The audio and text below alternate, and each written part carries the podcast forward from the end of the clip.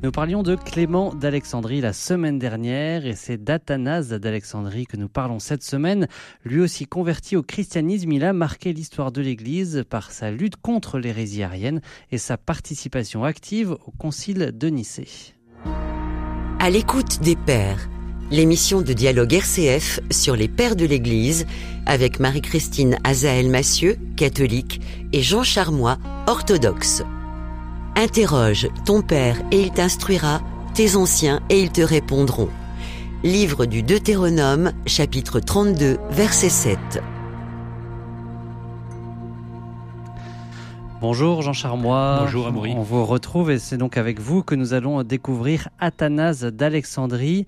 Comme euh, Clément, qu'on nous évoquions la semaine dernière, il est lui aussi né dans une famille de païens puis a été attiré vers le christianisme. Tout à fait. Il naît en Alexandrie, donc on est à la fin du IIIe siècle, 298. Il reçoit une instruction profane très solide. Il se convertit euh, au christianisme. Alors c'est intéressant en regardant euh, la manière dont vivent les chrétiens autour de lui. C'est la vie des chrétiens de son époque qui va le qui va le convertir. Et ça c'est un très bon exemple hein, à suivre. à suivre.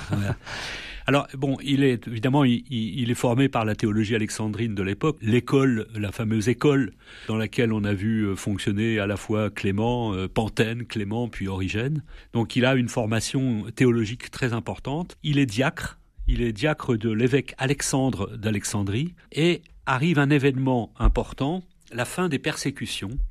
L'empereur Constantin édite un édit, l'édit de Milan en 313, qui déclare qu'il n'y a plus de persécution contre les chrétiens et que le christianisme est tout à fait une région tolérée. Et puis Constantin qui fait euh, l'unité un petit peu de, de l'Empire. Alors il n'est pas encore bon. quelques années après. Quelques années après. Alors arrive là, sur ces entrefaites un, un prêtre de l'église Alexandrie, à ne dénommer Arius, qui était professeur d'exégèse de l'écriture, donc quelqu'un de cultivé, et qui affirme que Jésus est bien le Fils de Dieu, mais il n'est pas Dieu. Ce qu'on appelle l'arianisme. Oui, c'est l'appelle l'arianisme. Donc euh, Jésus est une créature créée, certes la première des créatures, la première des créatures, mais il est créé. Tout ça parce qu'il faut qu'il n'y ait qu'un seul Dieu et on peut pas avoir un dieu à côté de Dieu, sinon ça fait deux dieux et donc euh, c'est pas euh, c'est pas acceptable. Alors c'est intéressant parce que c'est quand même une pensée qui parcourt beaucoup de personnes aujourd'hui quand on fait des ça, sondages. C'est ça. Je veux dire qu'on retrouve beaucoup aujourd'hui. On retrouve aujourd'hui quand on pose la question est-ce que Jésus est un prophète, un homme sage, etc.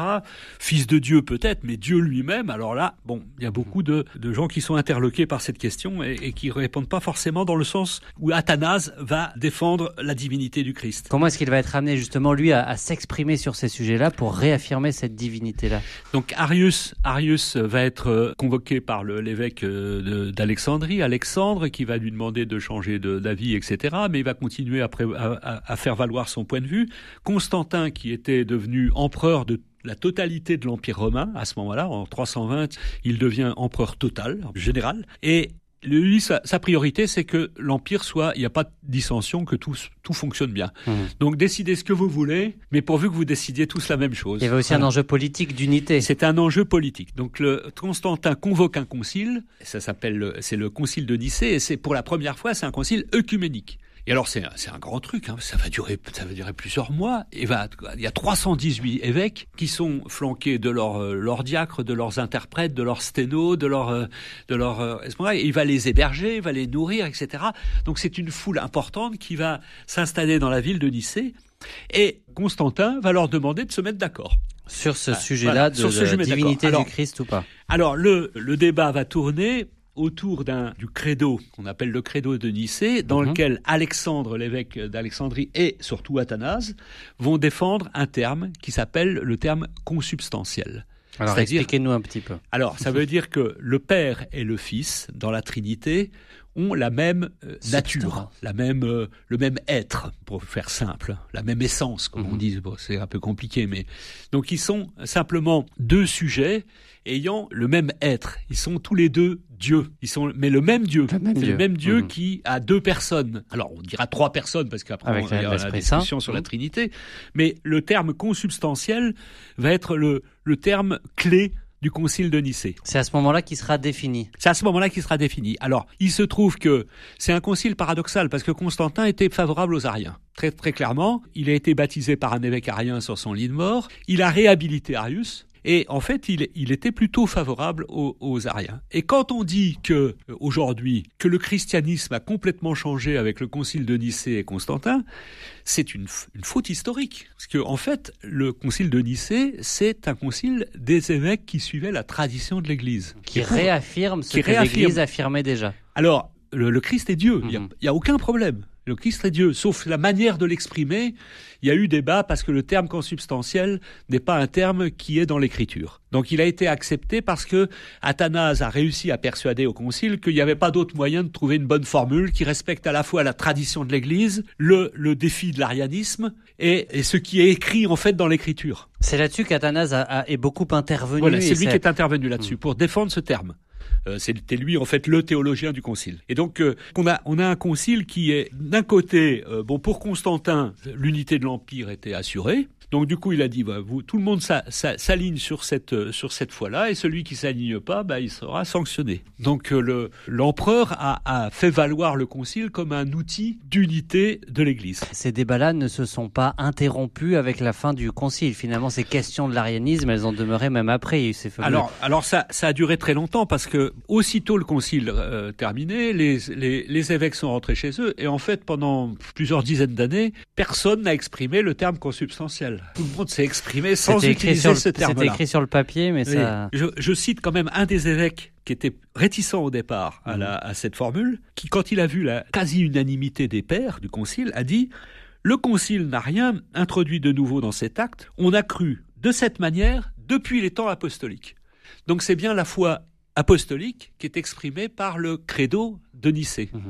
Je peux peut-être le lire, le, juste oui, le début oui, oui. pour euh, voilà. Ce credo qui est arrivé euh, jusqu'à nous, qu'on continue on, de réciter. On va, on va comprendre que bon, il était un peu aménagé par le deuxième concile, mais c'est quand même ça. Nous croyons en un seul Dieu, Père tout-puissant, créateur de toutes choses visibles et invisibles, et en un seul Seigneur Jésus-Christ, Fils unique de Dieu, engendré du Père, c'est-à-dire de la substance du Père, Dieu de Dieu, lumière de lumière, vrai Dieu de vrai Dieu, engendré, non créé, consubstantiel au Père. Quant à ceux qui disent il y eut un temps où il n'était pas, où il n'était pas avant d'être engendré, qui était tiré du néant, qui prétendent que le Fils de Dieu est une autre substance, ou muable ou altérable, la Sainte Église catholique et apostolique leur dit anathème. Voilà. Donc ça c'est le c'est ce credo qui nous est resté. C'est c'est comme, comme, ça que nous parlons. Et il a été euh, il a été donc défendu par la suite par toutes les tentatives ariennes ou pseudo-ariennes, parce qu'on a cherché à contourner le dispositif pour euh,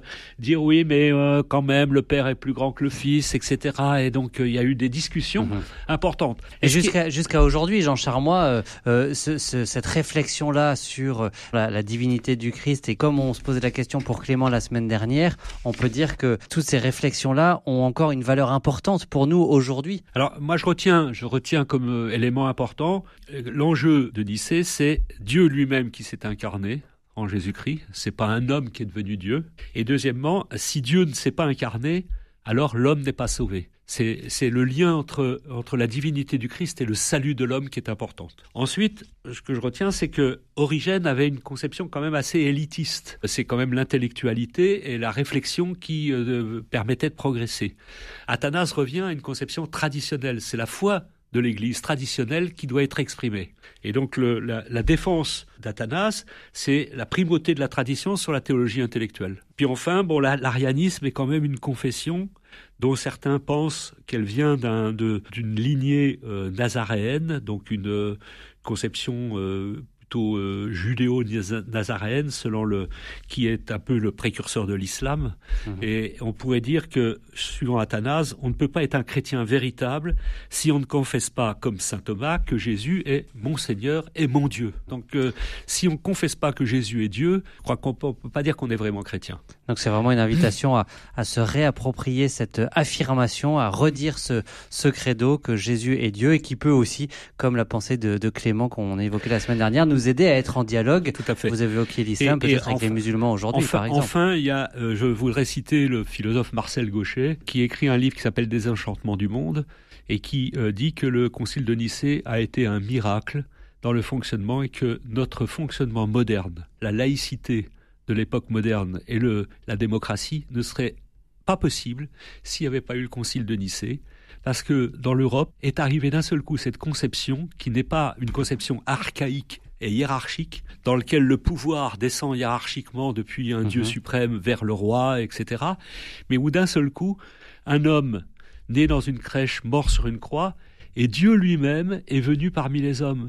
Donc il efface tous les pouvoirs royaux, tous les pouvoirs qui sont autour de lui, et il permet l'émergence de la, de la modernité. Même si c'est un peu long à arriver euh, à travers les siècles, mais je trouve que c'est intéressant parce que Marcel Gauchet dit le concile de Nicée, c'est un miracle. Et alors on peut comprendre aussi pourquoi Grégoire de Naziance euh, parlera d'Athanase comme la colonne de l'Église. Merci beaucoup Jean Charmois de nous l'avoir présenté. On poursuit la semaine prochaine avec Athanase. On verra plus sa pensée théologique et puis aussi son avec le monachisme.